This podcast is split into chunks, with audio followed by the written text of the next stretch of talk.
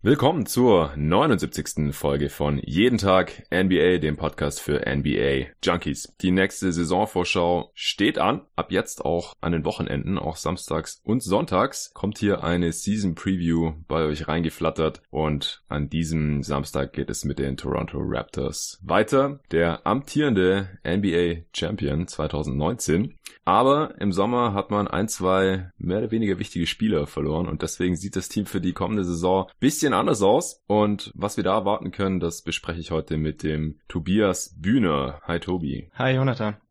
Ja, du warst ja auch schon in den ersten Tagen von jeden Tag NBA in den Playoffs April, Mai, Juni hier ein paar Mal am Start, deswegen musst du dich heute nicht mehr vorstellen, bist ein Kollege von GoToGuys.de, aber wie kommst du denn, dass du Bock hattest, mit mir die Preview zu den Toronto Raptors aufzunehmen? Also ich habe letztes Jahr sehr viele Raptors-Spiele gesehen. Das ging anfangs hauptsächlich damit los, dass ich mich natürlich dafür interessiert habe, wie Kawhi sich macht in Toronto. So als Spurs-Fan war man dann ja doch etwas zwiegespalten, aber auch wegen Danny Green, der ja auch dorthin gewechselt ist. Ja. Dann hat mich dann aber auch der Spielstil der Raptors sehr überzeugt. Also gerade die ganzen neuen Systeme, die Nick Nurse eingeführt hat, die generell eher defensive Ausrichtung. Also es hat schon echt Spaß gemacht zuzuschauen und dann natürlich auch in den Playoffs dann. Ja, also ich habe auch relativ viel Raptors geschaut letzte Saison, einfach weil ich dieses Team von Anfang an extrem gut zusammengestellt fand. Ich habe auch vor einem Jahr in der Preview im Pod bei GoToGuys Wild damals noch gesagt, dass ich mir sehr gut vorstellen kann, dass sie die Championship holen. Und so ist es dann auch gekommen, ein Dreivierteljahr später. Ich kann jetzt schon mal verraten, dass ich dieses Jahr keine Bold Prediction dieser Art tätigen werde. Einfach, ja klar, man hat Kawhi Leonard verloren. Du darfst trotzdem noch mal kurz die Regular Season zusammenfassen und dann auch nochmal ganz kurz, was in den Playoffs passiert ist, jetzt wirklich nicht mehr im Detail, denn wir haben ja wirklich viele Pots hier auch bei jeden Tag NBA zum Playoff Run der Raptors aufgenommen. So gut wie jedes Spiel wurde hier im Detail analysiert, teilweise auch von uns beiden, teilweise mit anderen Gästen, teilweise habe ich es auch alleine gemacht. Wen das interessiert, der kann da gerne nochmal reinhören, aber einfach nur, damit wir uns nochmal kurz vor Augen führen, wo dieses Team vor der Offseason stand. Dann kannst du erzählen, was in der Offseason passiert ist und wie du das benoten würdest und dann schauen wir uns natürlich noch an, was die Raptors hier in der kommenden Saison so zeigen könnten. Genau. Also in der Regular Season konnte das neu formierte Team um Kawhi insgesamt 58 Spiele gewinnen und belegte damit Platz 2 im Osten. Laut Clinical Class stellte man die sechs beste Offense und die fünf beste Defense. Nachdem man sich zur Trade Deadline noch Marcus Sol ins Team holen konnte, stellte man sogar die drittbeste Defense. Mhm. Man hatte damit insgesamt das Netrating eines 56 Win-Teams. Also man hat zwar leicht überperformt, aber nicht sonderlich. Mhm. Die Story der Regular Season schlechthin war natürlich die Entwicklung von Pascal Siakam, der sich von einem durchschnittlichen Rollenspieler hin zu nahe All-Star im Osten entwickelt hat, das dann auch folgerichtig mit dem Most Improved Player Award belohnt wurde, einige Monate später. Es folgte der Playoff Run, den wir beide ja auch schon öfters zusammen analysiert haben, mit einigen sehr denkwürdigen Serien. Natürlich die Serie gegen Philly mit dem Game Winner in Game 7 von Kawhi, mhm. aber auch der Serie gegen Bucks, wo wir beide beim Stand von 0-2 zusammen einen Podcast aufgenommen haben und die Raptors quasi schon ausgezählt hatten. Stimmt. Nur damit sie dann anschließend zurückkommen und die nächsten vier Spiele allesamt gewinnen. Was wir dann auch zusammen analysiert haben. Genau, richtig. Ähm, es folgte am Ende der Sieg gegen ein geschwächtes Golden State Team. Es wäre sehr schön gewesen zu sehen, wie sich das tatsächlich bei beiden Teams in voll, voller Stärke gemacht hätte. Kam es leider nicht dazu. In den Playoffs konnte man vor allem mit einer sehr starken Team-Defense überzeugen. Ich glaube, Nate Duncan vom Dunked On Podcast nennt es immer wieder eine historisch gute Defense. Ich weiß nicht, ob ich so weit gehen würde, dafür fehlt mir so ein bisschen das historische Wissen, aber mhm. es war schon sehr, sehr gut. Und offensiv war natürlich Kawhi der herausragende Akteur. Er war ziemlich sicher der beste Spieler der Playoffs und am Ende auch völlig zu Recht der Finals MVP. Ja. Die Offseason der Raptors war dann davon geprägt, dass man eben auf Kawhi warten musste, der sich mit seiner Entscheidung ja relativ lange Zeit gelassen hat im Vergleich zu allen anderen Topstars, die Free Agent waren. Nach dessen Entscheidung für die Clippers ging dann auch Danny Green, der schloss sich den Lakers an. Ansonsten ja. hatte man keinerlei nennenswerte Abgänge. Trotz dieser beiden Verluste hatte man nur eine sehr eingeschränkte Flexibilität, weil man keinerlei Cap Space hatte, so dass man keinen großen neuen Free Agents vorstellen konnte. Stattdessen holte man sich neu ins Team Stanley Johnson für zwei Jahre und Ronde Hollis Jefferson zu relativ günstigen Verträgen. Außerdem verlängerte man Patrick McCaw für zwei Jahre und acht Millionen. Ja, back to back to back Champion. Genau, der jetzt ja. dieses Jahr auch beweisen muss, dass er tatsächlich mal was dazu beitragen kann, dass man wieder gewinnt. Ähm, ich persönlich würde dem Team keinerlei negativen Abzug bei der Bewertung dafür geben, dass man Kawhi und Green verloren hat. Einfach weil sie haben wirklich alles getan, um die beiden zu halten. Und am Ende war man eben von Kawhi abhängig, der sich anders entschieden hat. Ich glaube nicht, dass man für diese Entscheidung in irgendeiner Form etwas kann. Ja. Johnson und Hollis Jefferson finde ich eigentlich die richtigen Spielertypen für so Flyer, weil sie haben beide gezeigt, dass sie schon einen klaren NBA-Skill haben in der Defense ähm, wenn man dann vielleicht offensiv irgendwas aus den beiden herausbekommt, hat man hier zumindest solide Rollenspieler. Ob die Player Option im zweiten Jahr für Stanley Johnson sein musste, glaube ich weniger, weil ich weiß nicht genau, welches Druckmittel er dafür hatte. ja. Die McCaw-Verlängerung fand ich auch etwas zu teuer, um ehrlich zu sein, aber es ist jetzt auch keine große Einschränkung. Ich persönlich, ich hatte ja auch einen Artikel geschrieben, bevor die Offseason begonnen hat, über die Offseason der Raptors. Mhm. Ich hätte erwartet, dass man die Veteranen, die man hat, also Kyle Lowry, Sergi Ibaka, Marc Gasol, etwas stärker shoppt, wenn sich Kawhi gegen den Verbleib entscheidet. Darüber hat man gar keine Gerüchte gehört. Es kann natürlich sein, dass es, dass man es trotzdem hinter den Kulissen versucht hat. Deswegen würde ich das jetzt auch nicht zu stark negativ bewerten. Aber ich hätte schon gedacht, dass man hier strategisch etwas anders vorgeht. Insgesamt würde ich das Ganze dann als relativ neutrale Offseason benoten. Also ich habe mir mal als Note 3 aufgeschrieben. Ich glaube nicht, dass man große negative negative Dinge hatte, aber auch keine großen positiven. Wie gesagt, ich mag die zwei Signings eigentlich. Im Großen und Ganzen ist das dann keine große Veränderung. Ja, das kann ich alles durchaus nachvollziehen. Auch den letzten Punkt finde ich interessant, denn Masai Ujiri ist jetzt eigentlich kein Mann, der da groß Sentimentalitäten mhm. an den Tag legt, wenn es um Teambuilding geht. Aber ich glaube jetzt nach dieser ersten Championship für Toronto, für Kanada, wollte man vielleicht dieses Championship-Team nicht direkt auseinanderreißen. Und selbst wenn man sich vielleicht dabei der Aussicht auf ein, zwei Assets, die man jetzt vielleicht im Sommer für Gasol oder Lowry noch bekommen hätte, deren Deals hier auslaufen, beraubt und somit die Zukunftsaussichten minimal schlechter aussehen. Denn man kann Lowry und Gasol ja immer noch im Verlauf der Saison traden, wenn man jetzt irgendwie Gefahr laufen sollte, selbst im Osten die Playoffs nicht zu erreichen oder sowas. Oder wenn man da Angebote bekommt vor der Trade Deadline, die man einfach nicht ablehnen kann, weil irgendein Team meint, dass Gasol oder Lowry einfach die Lösung ist auf der 1 bzw. 5 oder das fehlende Puzzlestück zum Contender, wie es Marc Gasol ja letzte Saison dann auch schon für die Raptors quasi war, dann kann man diesen Deal ja immer noch machen. Aber Stand heute verstehe ich schon, wenn man jetzt einfach mal sagen wollte, okay, wir haben zwar Kawhi und Danny Green verloren, aber wir denken einfach, dass wir auch mit diesem Team nächste Saison noch in die Playoffs kommen können. Das Team ist ansonsten weitestgehend zusammengeblieben und man hat halt versucht, die Lücken jetzt noch so gut wie es geht zu stopfen. Das ist natürlich trotzdem riesig, da können wir gleich noch drüber sprechen. Aber ich kann diesen Ansatz schon verstehen, würde das jetzt auch nicht unbedingt negativ anlasten. Man hatte jetzt natürlich kaum noch Optionen, weil man halt auch überhaupt keine Flexibilität hatte, wie du gerade schon gesagt hast, nachdem Kawhi und Danny Green sich dann da anders entschieden hatten in der Free Agency. Das war ja schon relativ spät und da sind Ronda Hollis Jefferson, Stanley Johnson vielleicht sogar noch so mit die besten Optionen gewesen. Ich weiß nicht, vielleicht könnte man sagen, ein Spieler, der mal einen Dreier trifft, wäre noch ganz schön gewesen, weil Patrick McCaws ist bisher halt auch nicht. Und ansonsten ist es ja alles relativ äh, shaky, auch was Spacing angeht, aber da kommen wir sicher dann auch noch gleich dazu. Also das würde ich vielleicht noch irgendwie anlasten. Matt Thomas, den man sich noch reingeholt hat, das ist, soll ein ganz guter Shooter sein. Aber das halt auch so der einzige. Von daher, ja, ich wäre wahrscheinlich auch bei einer 3, vielleicht 3 minus. Also ja, die Abgänge kann man nicht negativ anlasten, dass man jetzt hier nicht direkt den Rebuild eingeläutet hat und alles eingerissen hat, will ich auch nicht unbedingt negativ anlasten. Aber was man sonst so gemacht hat, das haut mich jetzt halt auch nicht vom Hocker. Gut, dann gucken wir uns doch mal das Team für die kommende Saison an. Vorher nochmal der Hinweis, dass ihr jeden Tag NBA jetzt auch finanziell unterstützen könnt und somit die mittel- bis langfristige Zukunft mit sichern könnt, wenn euch circa 20 Podcasts im Monat oder 5 in der Woche ein paar Euro im Monat wert sind. Zum Beispiel gibt es das Paket Bankspieler Supporter. Ja, das sind 3 Euro im Monat. Ansonsten, wenn ihr ein bisschen mehr übrig habt, könnt ihr auch 5 oder 10 Euro im Monat spenden. Bei 5 Euro im Monat sind das im Endeffekt dann 25 Cent pro Folge. Also, wenn ihr das wertschätzt, jetzt, dass es hier zu jedem Team eine Preview gibt und dass ich dann auch während der Regular Season zwei, dreimal die Woche auf jeden Fall morgens Spiele analysiere, der Nacht wahrscheinlich dann immer besonders interessante Matchups oder irgendwelche, ja, ähm, National TV Games oder so, da habe ich wirklich Bock drauf, dann könnt ihr das wieder bekommen. Und dazu wird es dann auch andere Podcasts, andere Formate geben, sodass wir eben im Schnitt bei ungefähr fünf Folgen in der Woche landen. Das könnt ihr unterstützen unter folgendem Link, Lint, unter folgendem Link steady HQ, also S-T-E-A-D-Y-H-Q.com slash jeden Tag NBA als ein Wort. Da könnt ihr draufgehen und könnt diesem Projekt hier gerne ein paar finanzielle Mittel zukommen lassen, so dass ich eben dann auch sagen kann, ich kann es wirklich noch durchziehen. Ich kann meinen Fokus und meine Arbeitszeit immer weiter Richtung Podcasting verlegen. Das ist mein Ziel und dabei könnt ihr mir helfen, während ich natürlich trotzdem dabei bleibe und weitere Sponsoren an Land ziehe.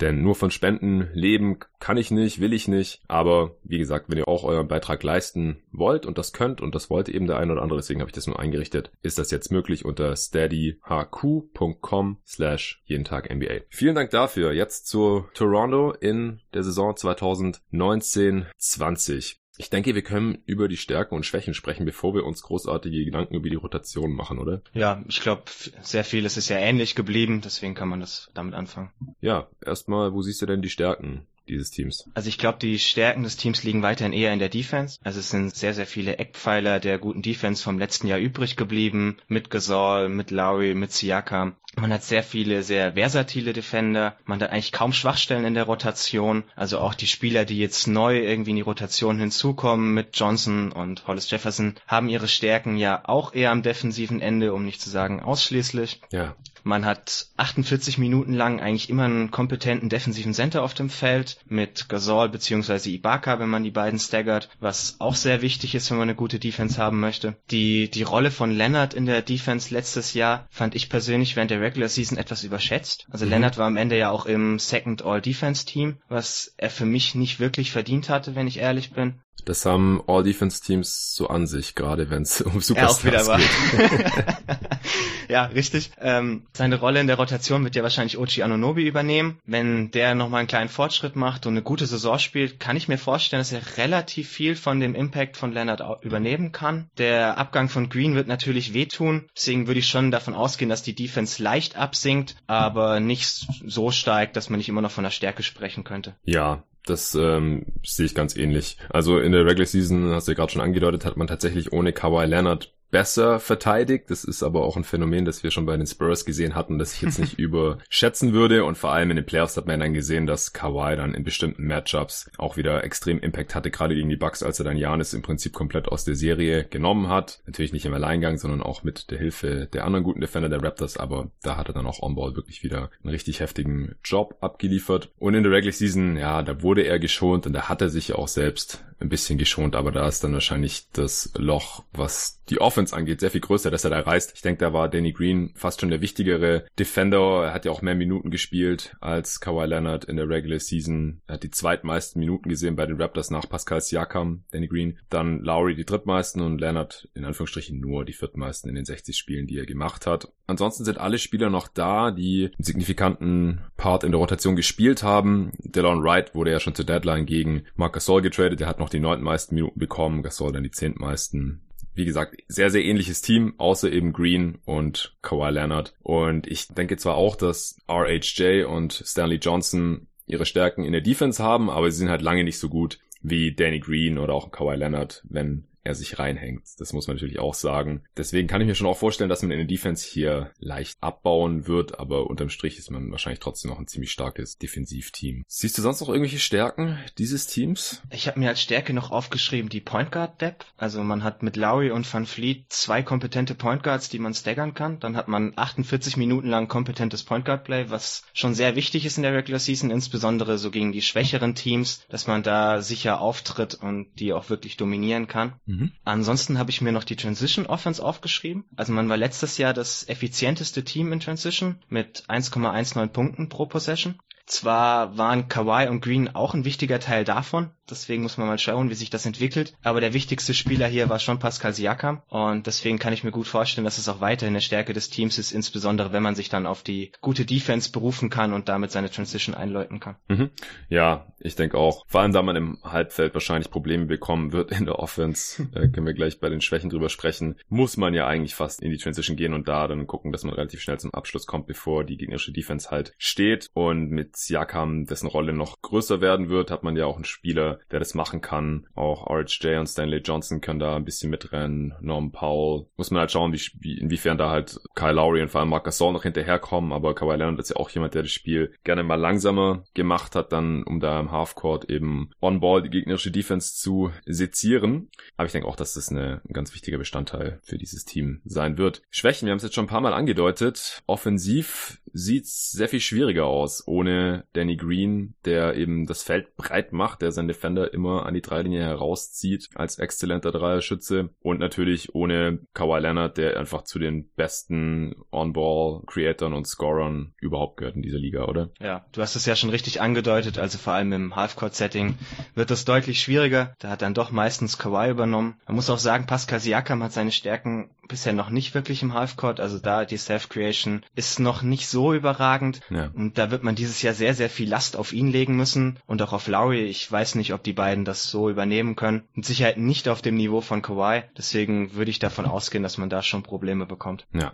Und die Spieler, die jetzt eben, wie gesagt, für Green und Kawhi in die Rotation wahrscheinlich reinrücken, ja, die haben halt offensiv echt Probleme. Also ich, bei Ronde Hollis Jefferson, ich wusste ja schon, dass da offensiv nicht so viel viel geht, aber als ich gesehen habe auf Clean the Glass, dass er bei Points per Shot Attempt im ersten Percentile ist auf seiner Position, also wirklich schlechter als 99 aller anderen Spieler auf seiner Position. Also er macht 0,93 Points per Shot Attempt. Das ist einfach nur grauenhaft. Und bei Stanley Johnson sieht es nicht so viel besser aus. Der ist im 12. Percentile. Also die treffen einfach den Korb nicht, um es mal ganz simpel auszudrücken. Stanley Johnson nimmt immerhin noch äh, Dreier, als könnte er sie treffen, aber da geht einfach nicht so viel. Wir hatten auch ausführlich über ihn gesprochen in der Folge die Abrechnung mit der 2015er Draft, denn da war er drin. Also nicht wir beide, sondern mit dem anderen Tobi von GoToGuys.de, mit Tobi Berger und Torben Adelhardt zusammen und Stanley Johnson wurde halt 2015 da noch relativ hoch gesehen, was das Draft-Ranking anging und ja, jetzt weiß ich jetzt nicht, ob er noch woanders wirklich untergekommen wäre in der Rotation, wenn die Raptors hier nicht noch so spät in der Free Agency diesen Spot ihm angeboten hätten. Die, bei den Pelicans ist er ja auch nicht in der Rotation verblieben. Die wollten ihn auch nicht behalten dann. Die Pistons, die ihn ursprünglich gedraftet hatten, hatten nach ein paar Jahren auch genug gesehen, weil er ist jetzt auch defensiv kein Tony Allen oder so, wo man es dann verschmerzen kann, dass offensiv nicht so viel geht, sondern da äh, kann er halt gegen kräftigere Forwards bisschen gegenhalten, hat sich da auch ein bisschen Namen gemacht, als die Pistons mal von den Cavs gesweept wurden und er zumindest ein bisschen Gegenwehr gegen LeBron James da gezeigt hat. Aber ja, wie gesagt, offensiv sehr, sehr problematisch, diese beiden Dudes. Und die wird man ja jetzt so irgendwie spielen lassen müssen. Ansonsten Patrick McCaw hatte ich auch schon erwähnt. Da äh, fällt der Wurf bisher halt auch noch nicht so wirklich. Und die anderen Spieler, ich meine, die, die noch da sind, haben es natürlich, wenn sie nicht neben Kawhi Leonard spielen, äh, auch ein bisschen schwerer. Ich meine, die haben es schon gezeigt in der letzten Regular Season. Ohne Kawhi waren sie, glaube ich, 17 und 5. Ja. Aber Kawhi hat ja auch oft ausgesetzt gegen Teams, wo man wusste, okay, das wird jetzt nicht allzu schwer ja, gegen das schwächere Team bei einem Back-to-Back -Back oder so. Und die Sample Size ist natürlich auch relativ klein mit 22 Spielen. Deswegen kann man jetzt nicht davon ausgehen, dass sie, wenn Kawhi fehlt und eben natürlich auch noch Danny Green, das wird einfach viel zu oft vergessen, dass man hier diesen Erfolg wiederholen kann. Ja, dazu vielleicht noch ganz kurz, weil ich hatte das ja schon mal rausgesucht für den Top 10 Pot. Also in diesem Stretch von den 22 Spielen haben sie nur neunmal gegen Teams gespielt, die über 500 waren. Mhm. Und da waren sie 4 zu 5. Okay, ja. man hat zwar mit den anderen Teams dann 13 zu 0 ziemlich gut aufgeräumt, ja. aber das ist dann schwierig von der Sample Size her, weil die Qualität des Gegners eben nicht so hoch war meistens. Genau, so ist es. Da muss man halt noch schauen, ob Lowry und Marc Gasol jetzt im fortgeschrittenen Alter nicht vielleicht auch ein bisschen schlechter werden. Lowry jetzt Age 33 Season und bei Gasol ist es schon die Age 35 Season. Gleichzeitig können natürlich Spieler wie Siakam, der jetzt in die Age 25 Season geht und auch OG Ananobi zum Beispiel, der erst in die Age 22 Season geht, noch besser werden. Da muss man halt gucken, inwiefern kann das eine das andere vielleicht aufwiegen. Aber ja, offensiv wird's auf jeden Fall schwieriger. Was denkst du? Letztes Jahr war man ja eine Top 5 Offense, hast du vorhin, glaube ich, gesagt. Sechs. Top 6. Was denkst du, wo man da in der kommenden Saison eher landen wird? Also um meinem Realistic Case jetzt noch nicht vorzugreifen, aber ich habe sie mehr so Richtung Durchschnitt, knapp unter Durchschnitt. Ja, ich auch. Wenn sie überdurchschnittlich wären, würde es mich eigentlich schon wundern, weil, wie wir jetzt schon mal gesagt haben, es wird einfach schwer im Halbfeld. Da müsste es Jakam jetzt wirklich schon den Schritt machen zu einem waschechten Star, der auch im Halbfeld konstant auf hohem Niveau für sich und auch andere kreieren kann. Denn ansonsten gibt's da eigentlich nur Lowry, der Onballer großartig was kreieren kann. Und wie gesagt, im Alter von 33 weiß ich jetzt auch nicht, was man da noch so alles erwarten kann. Über eine ganze Saison. Ja. Was denkst du denn, wer starten wird? Neben Gasol, äh, Lowry und Siakam, das sind sicherlich die Gesetzten. Ja, die drei sind auf jeden Fall die absoluten Locks. Ich denke, dazu wird Anunobi auf der 3 starten. Das hat er in seiner Rookie-Saison ja schon mal gemacht, wo er den Spot dann letztes Jahr wieder an Kawhi abgeben musste. Hm. Und auch alles, was man irgendwie vom Media Day etc. gehört hat, spricht schon sehr dafür, dass die Raptors jetzt wieder voll auf ihn bauen wollen. Der letzte Spot wird, glaube ich, etwas enger. Also man hat da im Grunde genommen hauptsächlich zwei Möglichkeiten, nämlich Norman Powell. Das ist eher der klassische Wing, der ist 6'4 groß. Und dann hat man noch Fred Van Fleet. Der ist mit seinen 6'0 etwas kurz, aber er bringt eben das dringend benötigte Playmaking. Wir hatten ja gerade davon gesprochen, dass man vermutlich eher Probleme im Halbfeld haben wird. Und da ist Van Fleet eben die meiner Meinung nach etwas kompetentere Variante. Bei The Athletic hatten sie dann Paul als Starter, aber Van Fleet als Closer und auch mit deutlich mehr Minuten. Das scheint mir relativ realistisch zu sein. Also das könnte ich mir auch gut vorstellen, so als Zwischenlösung zwischen beidem. Ansonsten wird es sicherlich viel von dem Matchup abhängen, wen man da mehr spielen lässt. Ja, klar, wenn Van Fleet und Lowry nebeneinander starten, dann muss man das natürlich entsprechend staggern, damit der Plan aufgeht, den du vorhin hier ja. erwähnt hast, dass man eben 48 Minuten einen von beiden drauf hat. Denn wenn einer von beiden nicht drauf ist, ist halt die Frage, wer spielt denn da überhaupt? Sie haben eigentlich keinen dritten kompetenten Point Guard da im Kader. Ansonsten, klar, das kann man halt nicht gegen größere Backcourts machen, denn Lowry ist ja nur geringfügig größer als Van Vliet. Wenn man Paul, Ananobi und Siakam nebeneinander startet, dann kann es halt sein, dass keiner von den dreien Dreier trifft. Es sei denn, Paul wird da konstanter und Ananobi wird da ein bisschen besser, genauso und kann auch sein Volumen erhöhen, genauso wie äh, Siakam, der da auch noch ziemlich shaky ist. Also nur mit zwei Shootern dann in Form von Lowry und Gasol, das äh, wäre dann wirklich schon extrem wenig Spacing für die heutige NBA, denke ich. Ja, Aber, vor allem sind, vor ja. allem sind das alles eher Corner-Shooter. Also sie haben so ein bisschen Probleme beim Shooting above the break. Also sowohl Siakam, aber auch Anunobi und auch Johnson, wenn sie mal einen Dreier treffen, alle eher aus der Ecke. Da war Siakam letztes Jahr sogar in der Regular Season relativ kompetent, aber insbesondere halt so ab after break haben sie extreme Probleme und das ist dann für Spacing eher ungünstig. Siakam hat doch nur 28% getroffen. Ah, das sind Playoffs. Sorry, bin verrutscht. Genau. In Playoffs hat Siakam dann nur noch 28% aus der Corner getroffen. Ja. Aber in der Regular Season 41, da hast du vollkommen recht. Ja bei kleinem Volumen. Deswegen ist die Frage, inwiefern man das dann tatsächlich stark gewichten möchte, aber immerhin. Ja, genau. Siakam hat einfach noch nicht so viele Dreier genommen, aber ansonsten hast du natürlich recht. Ja, und wenn Stanley Johnson, den du gerade schon erwähnt hast, oder auch Ronda Hollis Jefferson reinkommt, dann wird das Spacing halt noch schlechter, weil die sind noch schlechtere Schützen als die genannten Paul, Anunobi und Siakam. Auch Ibaka hat der letzte Saison seinen Dreier nicht so gut getroffen. Da ist vielleicht noch mehr drin als die 29 Prozent. Da war er auch schon mal besser. Das wäre natürlich auch schön, wenn er da ein bisschen besser treffen könnte, weil sonst ist es echt übel. Ja, von der Bank. Wer ist noch Teil der Rotation, wenn wir jetzt mal von Paul oder Van Vliet als Starting Shooting Guard sozusagen ausgehen? dann ähm, müssen ja noch mindestens drei andere Spieler in der Rotation sein. Wer sollte das sein aus deiner Sicht? Du hast gerade Ibaka schon erwähnt. Also ich denke, er wird der Ersatzspieler auf der 5 und teilweise auch neben Marc Gasol und kann mir sogar vorstellen, dass er dann am Ende mehr Minuten spielt als Gasol, so aus Load Management Sicht, weil Gasol ja eben nicht mehr der Jüngste ist. Mhm. Dazu denke ich Stanley Johnson in der Rotation. Man hätte ihm nicht den Vertrag gegeben, wenn man ihn nicht spielen lassen wollen würde. Ich könnte mir vorstellen, dass noch äh, McCaw in der Rotation ist und wahrscheinlich auch noch Hollis Jefferson. Ja, sehe ich auch so. Es sei denn, einer der Rookies ähm, trifft ganz toll seine Würfe und verteidigt vielleicht auch noch solide, dann kann er vielleicht einen McCaw oder einen Ronnie Hollis Jefferson oder Stanley Johnson, wenn der jetzt kein tolles Jahr hat, aus der Rotation verdrängen. Also namentlich Terrence Davis oder der schon von mir erwähnte Matt Thomas. Mal sehen. Aber das ist schon relativ dünn. Also nach Ibaka, den ich weiterhin für einen kompetenten Spieler halte, der auch in den Playoffs teilweise eine sehr wichtige Rolle eingenommen hat, äh, der ist bei The Athletic nur mit 21 Minuten bedacht. Das kann ich nicht ganz nachvollziehen. Letzte Saison hat er 27 Minuten im Schnitt gespielt, damit auch mehr als Gasol, der nur 25 20 Minuten im Schnitt gesehen hat. Das stelle ich mir eigentlich wieder relativ ähnlich vor bei den beiden. Ich glaube jetzt nicht, dass Ibaka hier ernsthaft Minuten an Ronda Hollis Jefferson oder so verlieren sollte, weil er einfach viel besser ist. Okay, dann können wir zum nächsten Punkt kommen und zwar Closing Five. Siehst du die anders als die Starting Five? Also kommt wahrscheinlich darauf an, wer auf der 2 startet, oder? Ja, genau. Also ich denke, in der Closing Five wird Van Fleet öfters drin sein als Paul. Ähm, wenn man am Ende eben einen unbedingten Korb braucht, ist er, glaube ich, die bessere Alternative, ein bisschen verlässlicher hier. Ja. Aber ansonsten sehe ich da keine großen Unterschiede. Ja, sehe ich genauso.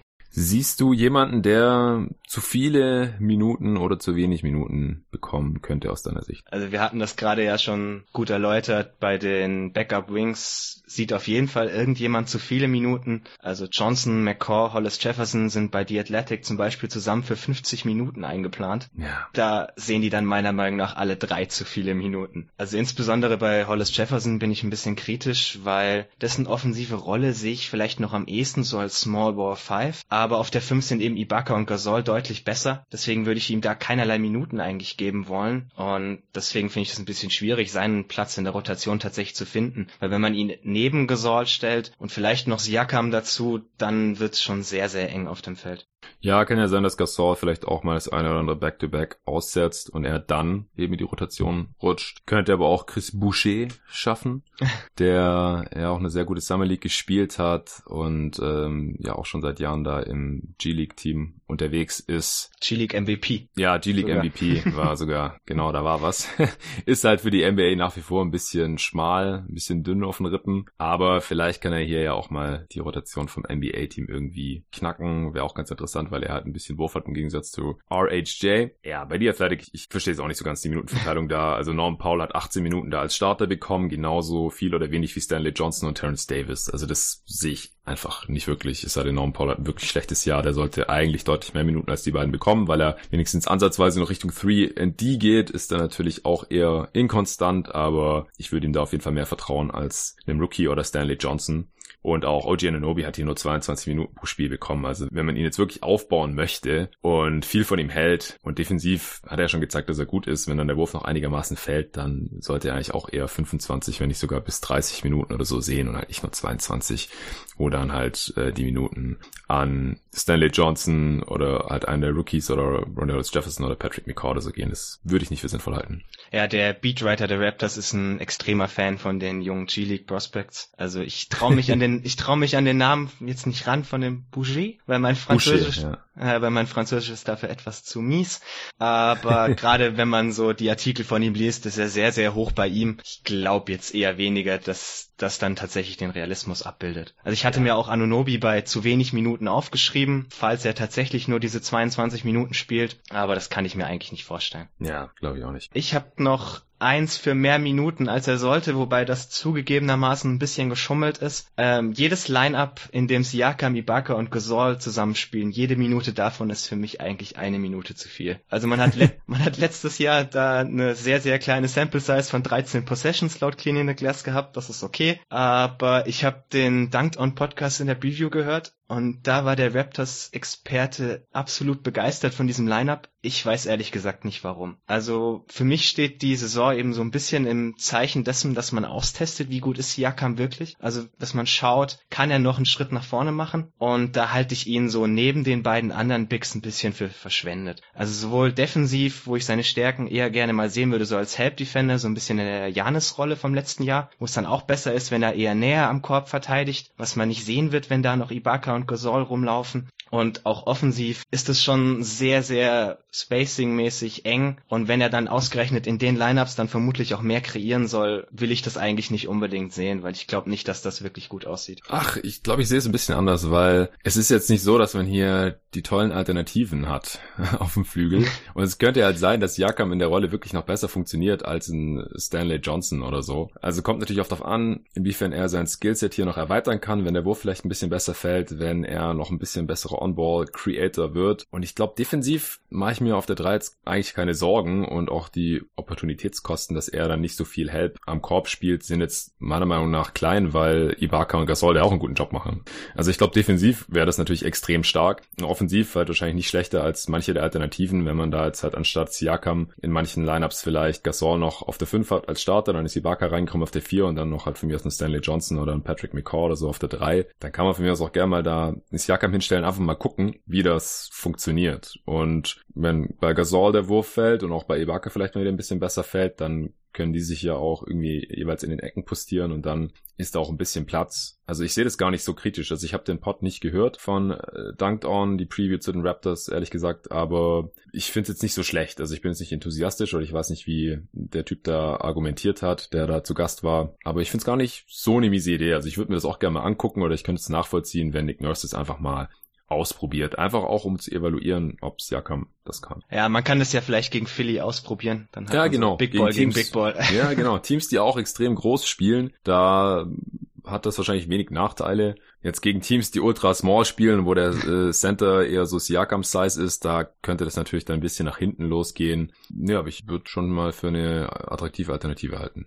Gut, siehst du einen Breakout-Kandidaten in diesem Team? Also ich glaube, den größten Sprung wird wahrscheinlich Anunobi machen. Der hat ja letztes Jahr ein bisschen ein enttäuschendes Jahr mit kleineren Verletzungsproblemen und auch einigen persönlichen Problemen, was man so gelesen hat. Mhm. Aber er ist halt eher so der, der Free-and-D-Guy, wenn es gut läuft. Also schon sehr wichtig für sein Team, aber jetzt nicht mit großer Self-Creation oder großen Stats. Also wenn man das Ganze aus so einer Fantasy-Perspektive betrachtet, ist er da vermutlich eher die falsche Wahl. Mhm muss ich sagen, irgendwohin müssen die 30% von Usage von Kawhi eben. Also ich denke, sowohl Siakam, Lowry dürften in den Counting Stats leicht steigen. Also wenn man sich da so in Richtung Fantasy bewegen möchte, sind die beiden vielleicht eine gute Wahl oder auch Van Fleet, der jetzt wieder noch etwas mehr Minuten bekommen dürfte als die 27 vom letzten Jahr und vielleicht auch ein bisschen mehr Scoring-Last bekommt. Aber wirklich ja. Breakout-Kandidaten sind das das. Ja, aber es ist ein guter Punkt mit, dass die Usage Rate irgendwo hin muss von Kawhi. Also Usage Rate, für die, die es jetzt nicht ganz präsent haben, ist ja einfach nur abgeschlossene Possessions und die Possessions muss ja irgendwie abschließen. Das heißt, irgendwer muss da am Ende einen Wurf nehmen oder einen Turnover äh, kreieren oder gefault werden. Das ist im Endeffekt die Usage Rate, die besagt einfach einfach nur, welchen Anteil an Possessions der Spieler, während er auf dem Feld war, beendet hat. Und da hat Kawhi eben die Raptors letztes Jahr angeführt mit 30,5 großer Abstand vor Kyle Lowry, der 23,2% Usage Rate hatte. Und dann kam Siaka mit 20,6. Ich glaube, der wird einen Riesensprung haben. Also, wenn wir sagen, wir geben jetzt vielleicht mal 5% Usage oder so von Leonard direkt an Siakam, ist es vielleicht jetzt nicht so weit hergeholt und Lowry kriegt vielleicht auch 3% mehr oder sowas und der Rest verteilt sich dann auf Van Vliet und ein paar andere Spieler. Irgendwie so. Dann hat Siakam einfach schon so viel mehr Abschlüsse, dass da von den Stats her auf jeden Fall noch was geht. Ich denke auch, dass er ein paar mehr Minuten spielen wird. Der hat letzte Saison nicht mal 32 Minuten im Schnitt gespielt. Bei den Raptors hat niemand mehr als 34 Minuten, 34,0 ganz genau gespielt. Lowry und Leonard, das ist vielleicht so eine unsichtbare Grenze für Nurse, weiß ich nicht. Siakam ist noch ein bisschen jünger als Lowry und nicht so anfällig wie Leonard zumindest. Deswegen kann sogar sein, dass er mehr als diese 34 Minuten sieht und er hat ja schon 17, 7 und 3 Assists im Schnitt aufgelegt und ging so Richtung 1 Stil und Block pro Spiel. Vielleicht kann er 20 Punkte im Schnitt machen oder noch mehr, weiß ich nicht, noch ein paar mehr Rebounds, weil er mehr spielt, mehr Assists, weil er mehr einen Ball in der Hand hat und da auch schon Ansätze gezeigt hat und dann vielleicht auch noch mehr Steals und Blocks, einfach auch weil er mehr spielt und vielleicht auch mehr Dreier, dann äh, wenn sich sein Wurf noch weiterentwickelt, die Quote war schon okay mit 37 Prozent, aber er hat halt einfach nur ein pro Spiel getroffen. Also bei Siakam kann ich mir schon vorstellen, dass der für Fantasy Manager Games sehr, sehr interessant werden kann. Bei allen anderen weiß ich nicht, weil sie einfach Rollenspieler sind oder bei Lowry, der muss vielleicht mehr machen, aber wird halt auch ein bisschen älter und hat es nicht ganz so einfach, wenn er einen Großteil seiner Spiele neben Kawhi Leonard und auch Danny Green spielt. Deswegen weiß ich nicht, ob er jetzt wirklich viel mehr als diese 14 Punkte und knapp 9 Assists im Schnitt auflegen kann. Vielleicht macht er dann zwei, drei Punkte mehr pro Spiel oder so. Letzte Frage zum Roster. Siehst du eine Trade-Notwendigkeit oder Trade-Kandidaten? Was die Kandidaten angeht, haben wir ja vorhin schon zwei Namen erwähnt gehabt. Was kannst du dir da so vor der Trade-Deadline noch vorstellen für die Raptors? Ich glaube, das wird jetzt bei den Raptors ein etwas ausführlicherer Teil als bei vielen anderen Previews, die du aufgenommen hast. also wirkliche Notwendigkeiten sehe ich nicht unbedingt, aber man hat sehr viele Trade-Kandidaten. Also meiner Meinung nach sind eigentlich fast alle Spieler im Roster außer Anunobi und Siakam irgendwie Trade-Kandidaten in unterschiedlicher Wahrscheinlichkeit natürlich. Die drei größten dürften dabei Lowry, Gasol und Ibaka sein, die bei alle drei expiring sind und letztes Jahr bewiesen haben, dass sie eine gewisse Rolle in einem Championship-Team spielen können. Ich halte Lowry für den unwahrscheinlichsten der drei. Also Masayo Churi hatte beim Media Day ihm den Legacy-Status verpasst. Hm. Ich kann mir schwer vorstellen, dass er dann sich umdreht und das erste Angebot annimmt, das auf dem Tisch liegt. Also wahrscheinlich müsste Lowry dann schon auch sagen, dass er auch gerne weg möchte, vielleicht irgendwo hin zu einem Team, das etwas eher ein Contender ist. Ja. Wobei man da auch sagen muss, die Nachfrage ist wahrscheinlich eher dünn bei solchen Teams, weil es nicht sehr viele Contender gibt, die noch einen Point Guard brauchen und man eben das Salary Matching machen muss. Also Lowry verdient fast 35 Millionen. Ja. Da muss man erstmal, bin jetzt schlecht im Kopf rechnen, aber ich schätze circa 30 Millionen zusammenkratzen, um das irgendwie zu matchen. Mhm. Und ich weiß nicht genau, welcher Contender das sein sollte. Vielleicht wenn Milwaukee ein Upgrade zu Bledsoe sucht, und man das dann irgendwie mit Ilyasova zusammenpackt oder ähnlichem.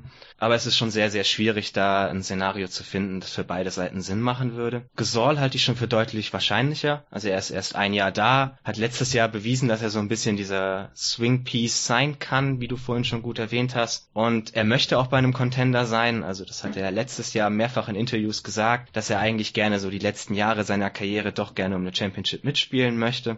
Man hat eben auch da wieder ein bisschen das Problem des Salary Matchings. Also Gasol verdient 25,5 Millionen. Auch da muss man erstmal das passende Salary bei dem Gegenüber finden. Es mhm. gibt allerdings, glaube ich, ein, zwei Contender, die noch einen ganz guten Center brauchen könnten. Mir fallen da spontan die Clippers ein. Da ja. könnte man vielleicht irgendwas um Harrell plus Harkless zusammenlegen. Das würde dann wahrscheinlich schon fast reichen. Und das wäre wahrscheinlich auch aus Raptors Sicht relativ attraktiv, wenn man da noch junge Spieler bekommen würde oder Harkless direkt weiter traden kann, weil es gibt sicherlich auch Contender, die noch einen defensiv guten Wing brauchen könnten. Mhm. Gasol ist halt auch schon relativ alt. Also wenn jetzt ein Contender für die nächsten drei Jahre einen Center sucht, wird das bei ihm vermutlich schon relativ schwierig. Also ich denke, er hat noch eine wirklich gute Saison, maximal zwei, aber so hinten raus könnte das schon nicht mehr ganz ideal sein. Der wäre Ibaka die dann etwas jüngere Alternative, wobei er ja auch schon etwas declined in seinen Leistungen.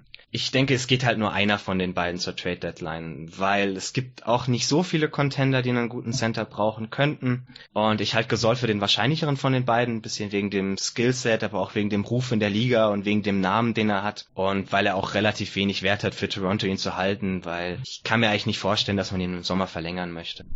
Ja, denke ich auch nicht. Also es sei denn, er hat jetzt irgendwie ein relativ schlechtes Jahr und baut merklich ab und dann will keiner für ihn traden und irgendwie diese 26 Millionen an Gehältern in einem Trade matchen und dann behält man ihn irgendwie und dann nächstes Jahr ist man dann endgültig im Rebuild, weil Lowry auch ausläuft und dann woanders hingeht und dann äh, will Gasol irgendwie als Mentor und weil es ihm in Toronto gefällt oder so, es wir ganz günstig bleiben, dann kann man das vielleicht machen. Aber ansonsten, ja, denke ich auch nicht, dass der noch großartig Perspektive Perspektive in Toronto hat und deswegen, wenn sie ihn dann traden könnten für Gegenwert, dann sollten sie da stark drüber nachdenken. Also ich glaube dann auch, dass Masai Ujiri eben langfristig Assets über einen etwaigen Playoff-Auftritt von den Raptors stellen könnte. Könnte ich mir auch gut vorstellen. Es wird sehr interessant zu sehen, ob Toronto schlechtes Salary aufnehmen möchte über 2020 hinaus, weil man wird aktuell projiziert mit 75 Millionen Cap Space. Das ist schon sehr, sehr viel. Da fragt man sich bei der Free Agency Class 2020 etwas, was man mit so viel Geld tun möchte. Ähm, deswegen ja, wahrscheinlich lieber nichts. Deswegen vielleicht lieber Gehalt aufnehmen, zumindest mal bis 2021 für die Janis, glaube ich, Free Agent, ja, oder? Genau. Ja. ja, und da gibt es anscheinend diese Connection zwischen Antetokounmpo Kumpo und Masai Ujiri und ähm, ja, vielleicht träumt man in Toronto irgendwie davon, Janis dahin locken zu können. Also ich glaube nicht, dass man sich irgendwie Caps für 2021 zubauen wird, aber da hat man bisher halt auch einfach keinen einzigen garantierten Vertrag drin. Also Norm Paul hat eine Player Option für 11,6 Millionen, die würde vielleicht ziehen, je nachdem wie es läuft jetzt die nächsten zwei Saisons. Und ansonsten gibt's ja nur noch ein paar Qualifying Offers für OG Anunobi und so. Also jetzt nichts, was das Team nicht irgendwie frei halten könnte. Also da könnte man dann wirklich in zwei Jahren im Sommer vielleicht ein ganz neues Team aufbauen. Der Siaka Max Vertrag kommt wahrscheinlich halt noch dazu. Ja, genau. Den wird er nächstes Jahr ziemlich sicher unterschreiben, wenn man nicht jetzt schon zu einer Extension kommt. Da bin ich mal gespannt. Ich kann mir das eigentlich weniger vorstellen. Aber was hältst du denn davon? Jetzt von einer vorzeitigen Verlängerung? Ja. Naja, eine vorzeitige Verlängerung macht ja eigentlich immer nur Sinn für ein Team, wenn sie irgendwas davon haben in Form von, ja, Zugeständnissen vom Spieler. Also entweder ist es einfach ein ganz glasklarer kommender Superstar, dann gibt man die einfach vorher und ähm, stellt da keine weiteren Fragen. In der Kategorie würde ich jetzt Jakam noch nicht sehen. Einfach weil er jetzt ein Jahr lang erst auf so Star, Borderline All-Star Niveau gespielt hat, schon relativ alt ist. Und das würde ich jetzt einfach gerne nochmal bestätigt sehen. Deswegen würde ich ihm jetzt, glaube ich, noch keinen Max-Deal anbieten wollen von Seiten der Raptors. Und Siakam muss sich halt überlegen, mit wie viel garantierten Gehalt, wenn er jetzt heute unterschreibt, er sich zufrieden geben würde. unter einem Max-Deal, weil wenn er jetzt wirklich seine Entwicklung bestätigt, dann bekommt er diesen Max-Deal nächsten Sommer. Wenn nicht von Raptors, dann von irgendwem anders. Die Raptors können ihm als einziges Team fünf Jahre anbieten, überall anders kann er nur maximal vier Jahre annehmen. Das können die Raptors ja dann auch matchen, weil er ist ein Restricted Free Agent. Deswegen können die Raptors hier jetzt nicht wirklich viel verlieren. Und ich glaube auch nicht, dass Siakam jetzt ja sich schon als so ein Spieler sieht, der sagt, äh, wenn ich jetzt nicht eine vorzeitige Verlängerung kriege, dann bin ich aber böse mit euch und dann unterschreibe ich irgendwo einen 3 plus 1 Deal und dann bin ich in drei Jahren, also jetzt in vier Jahren, aber dann nach der Free Agency nach drei Jahren kann er dann halt schon gehen, anstatt erst nach vier oder fünf Jahren. Das halte ich alles für nicht so wahrscheinlich und deswegen glaube ich nur, dass hier zu einer Einigung kommen wird, wenn sie sich vielleicht auf, ich weiß nicht, 100 Millionen oder sowas, Bianis damals vorzeitig unterschrieben hat und ich glaube Gobert auch zum Beispiel. Das ist einfach so viel Geld für einen Pascal Siakam, also für jeden Menschen auf dieser Welt, aber auch für ihn, dass man da schwer Nein sagen kann. Und auf der anderen Seite würden die Raptors dann wahrscheinlich sagen, okay, 100 Millionen ist er ziemlich sicher wert und dann sparen wir das einfach gegenüber einem Max-Deal, der einfach bei 160 Millionen oder so liegt. Ja, das sehe ich ähnlich. Man, man muss auch die, die Opportunitätskosten betrachten. Also er hat einen sehr niedrigen Cap-Hold von nur 7 Millionen. Wenn man sich dann überlegt, der Unterschied zu dem Max, den er wahrscheinlich unterschreiben wird, der beginnt bei 27 Millionen, 28 Aha. Millionen, irgendwas um den Dreh. Also es sind 20 Millionen Unterschied in Cap Space. Wir hatten schon besprochen, dass die Free Agency Class jetzt nicht so überragend aussieht, aber mit 20 Millionen kann man ja trotzdem immer irgendwas Positives bewirken. Und wenn man bloß einen schlechten Vertrag aufnimmt und dafür vielleicht ein Asset zurückbekommt oder ähnliches. Deswegen würde ich eher mit so einer Absprache so hinter den Kulissen rechnen, wie man das damals bei Kawhi gemacht hat. Ja, wobei das ja anscheinend dann nicht so toll fand. ja, gut. ja, genau. Also, dass man halt sagt, hey, wir können jetzt keine vorzeitige Extension anbieten, wir können jetzt nichts unterschreiben, aber wir können dir sagen, dass wir im nächsten Sommer halt erst den Cap Space ausnutzen wollen und wir wollen den niedrigen Cap Hold von dir ausnutzen, weil du so ein später Pick warst, der wurde erst Ende der ersten Runde gepickt damals und dann äh, wollen wir erst was mit diesem Cap Space machen und dann bekommst du deinen Max Deal. Klar, das kann natürlich sein, dass Ujiri und er sich da irgendwie so verständigen oder mit seinem Agent. Das ist natürlich auch äh, nicht legal, da schon vorher irgendwas fest auszumachen. Das sind dann halt so Wink Wink Augenzwinker Deals, du weißt schon, wird passen. Wird spannend, auf jeden Fall. Und noch können sie ja auch, können sie ihn ja auch vorzeitig verlängern. Vielleicht kommt da noch was. Okay, jetzt kommen wir dann zur Prognose. Wir fangen wie immer mit dem Best Case an. Tobi, was können die Raptors im Best Case erreichen, was Siege angeht und was muss dafür passieren? Also im Best Case werden alle Veteranen gehalten. Die Defense bleibt weiterhin in den Top 5. Die Offense fällt nur leicht. Ich glaube, das ist absolut unausweichlich, dass sie etwas fällt. Ja. Siaka macht nochmal einen Schritt nach vorne, ist dann der Creator im Halfcourt, der für sich selbst und für andere kreieren kann. Und man sieht, dass Ochi Anunobi ein echter langfristiger Starter auf der 3 ist. Im Best Case habe ich mir hier 52 Siege aufgeschrieben. Das würde im Osten für Platz 3 reichen. Je nachdem, was man von Philly hält, könnte es vielleicht sogar für den zweiten Platz reichen, aber ich kann mir schwer vorstellen, dass man selbst im Best Case weiterkommt als in die zweite Runde der Playoffs, weil ich glaube, die beiden Top-Teams des Ostens sind einfach etwas zu stark. Ja, das ist schon wirklich der absolute Best Case. Vielleicht sehe ich den Best Case sogar ein bisschen pessimistischer. Also zweite Runde kann ich mir schwer vorstellen, weil dafür fehlt mir dann, glaube ich, bisschen die die Creation einfach. Und das hat man ja auch gesehen in den letzten Playoffs schon. So ohne Kawhi ging gar nichts. Und wenn Kawhi da nicht ein ums andere Mal irgendwie die Kohlen aus dem Feuer geholt hätte, dann wären die Raptors schon in der zweiten Runde ausgeschieden. Also. Du glaubst nicht, dass sie gegen Orlando, Miami oder ähnliches die erste Runde gewinnen könnten? Dann ist ja schon die Frage, ob ich überhaupt glaube, dass sie den ähm, dritten Seed bekommen können oder ob sie unbedingt Heimbrich bekommen können. Also Heimbrich können sie wahrscheinlich schon bekommen, weil der vierte Platz im Osten wahrscheinlich relativ offen ist. Aber dann ist halt die Frage, ob sie so viel besser sind als Platz 5, sehen wir an Platz 5 dann ist. Okay. ja, also man, man muss natürlich so ein bisschen diesen Championship Pedigree geben, aber wie gesagt, ich finde halt, dass man gesehen hat, dass ohne Kawhi dann nicht so viel gehen kann. Also da müsste dann wirklich Siakam zum waschechten Star aufgestiegen sein. Gut, das können wir jetzt mal in den Best Case noch mit einbauen. dann gehe ich da bei dir mit. Was passiert im Worst Case? Also im Worst Case tradet man alle drei Veteranen, bekommt keine Spieler zurück, die direkt helfen könnten, sondern stattdessen eher Picks oder junge Spieler, die vielleicht sogar negativen Impact haben. Siakam stagniert, Ochi Anunobi ist eher wieder auf dem Niveau des letzten Jahres. Und dann fällt die Defense eben doch deutlich ab, weil Danny Green fehlt, weil Kawhi Leonard fehlt, weil man nicht die perfekten Optionen auf dem Flügel hat. Und dann fällt die Defense Richtung Durchschnitt, würde ich sagen. Die Offense haben wir ja beleuchtet, welche Probleme man hat. Das könnte schon sehr, sehr drastisch sein, diese Probleme. Und dann fällt man doch deutlich unterdurchschnittlich in Richtung Platz 20, vielleicht sogar bis Richtung 25. Und dann habe ich hier mal aufgeschrieben 38 Wins und Platz 9. Ich halte das für ein relativ unwahrscheinliches Szenario. Also ich glaube schon, dass sie es relativ sicher in die Playoffs schaffen sollten im Osten. Ja, also ich glaube auch, dass die Range zwischen Worst und Best Case bei den Raptors so groß ist wie bei wenigen anderen Teams.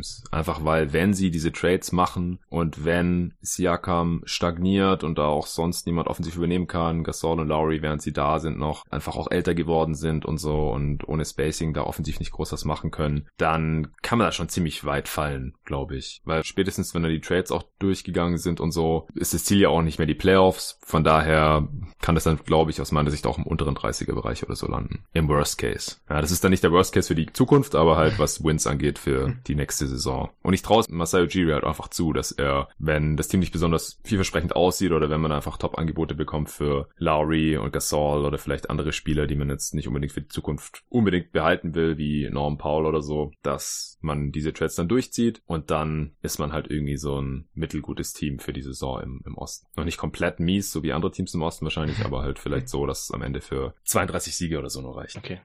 Ja, ich denke, es wird eben etwas dauern, bis man die Veteranen tradet, selbst wenn man sich dazu entschließt. Wenn dann schon relativ große Teile der Saison vorbei sind, weiß ich nicht, ob man noch in den absoluten Hardcore-Tanking-Modus schalten kann. Deswegen bin ich jetzt etwas höher geblieben, aber ich sehe das Szenario schon auch, das du gerade skizziert hast. Ja, also mein Realistic Case äh, liegt auch näher am Best Case, weil ja ich einfach nicht weiß, wann diese Trades kommen oder ob sie überhaupt kommen und deswegen gehe ich jetzt eher noch vom aktuell bestehenden Team aus. Wie sieht denn dein? Nee, wir gleich mit den Over-Underlines ab, wie immer. Ist ja auch erst die 17. Preview.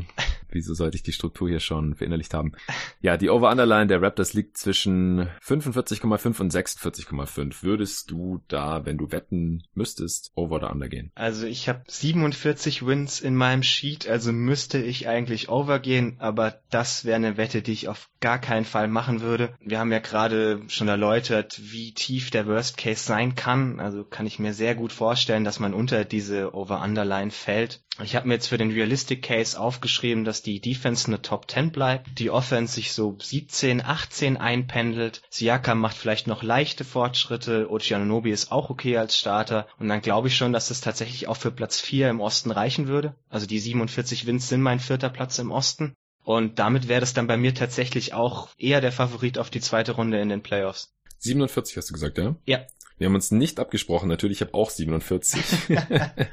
Ist bei mir auch Platz 4 oder 5 im Osten. Und ansonsten sehe ich das eigentlich ganz genauso wie du. Also ja, sehr viel näher am Best Case. Wie gesagt, einfach auch, weil ich nicht glaube, dass die Upside oder das Ceiling von diesem Team besonders hoch ist. Also wir haben ja jetzt schon gesagt, was im Best Case passieren muss. Und das sind jetzt halt Sachen, ja, die dann nicht so einen großen Unterschied ausmachen. Einfach weil ich hier bei diesen 47 Siegen schon eine Weiterentwicklung von Siakam eingebucht habe. Und wenn der dann natürlich noch viel besser wird, als wovon ich jetzt im realistischen Fall ausgehe, dann reicht es für dieses Team halt trotzdem nur für so ein bisschen mehr als 50 Siege aus meiner Sicht. Deswegen bin ich da halt schon relativ nah am Best Case dran. Aber ja, sie haben halt eine relativ hohe Baseline an Kompetenz, solange dieses Team fit und so zusammenbleibt. Sehr gut gecoacht durch Nick Nurse. Man kennt sich eigentlich schon. Die wichtigsten Spieler kennen sich schon. Die Defense sollte gut sein. Und wie gesagt, wenn die Offense da nicht allzu tief abfällt, dann sollte man es schon relativ safe im Osten in die Playoffs schaffen und vielleicht reicht es dann auch für Heimvorteil, ja. Allerletzte Frage. Siehst du irgendwelche Auszeichnungen für dieses Team? Ich denke, Siakam ist eine relativ sichere Wette auf den All-Star im Osten. Ähm, ja. Weil es der Osten ist, es sind Plätze frei geworden. Ich denke, er hat da ganz gute Chancen reinzukommen. Wenn er sich stark weiterentwickelt, könnte ich mir vielleicht sogar einen der Spots in einem der All-Defensive Teams vorstellen. Mhm. Wenn man auf den Best Case der Raptors wetten möchte, habe ich eine Quote auf die Division Odds von 8 zu 1 gefunden. Da würde ich jetzt allerdings eher die Finger davon lassen. Dafür halte ich zu viel von Philly.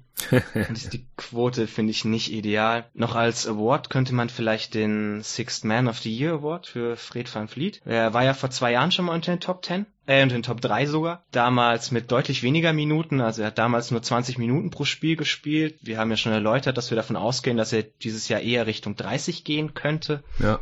Insbesondere wenn man dann davon ausgeht, dass die, die Rolle von Lou Williams bei den Clippers ein bisschen reduziert wird, der der deutliche Favorit auf den Award ist. Aber ich denke, Van Fleet so als zweiter Kandidat, wenn man das bei einer passenden Quote findet, könnte man das schon gut spielen. Ja, genau. Und er darf dann halt auch nur, was ist es, ein Drittel der Spiele starten, um ja, sich dafür zu qualifizieren. Ja. Ein Drittel oder ein Viertel. Ich glaube ein Drittel.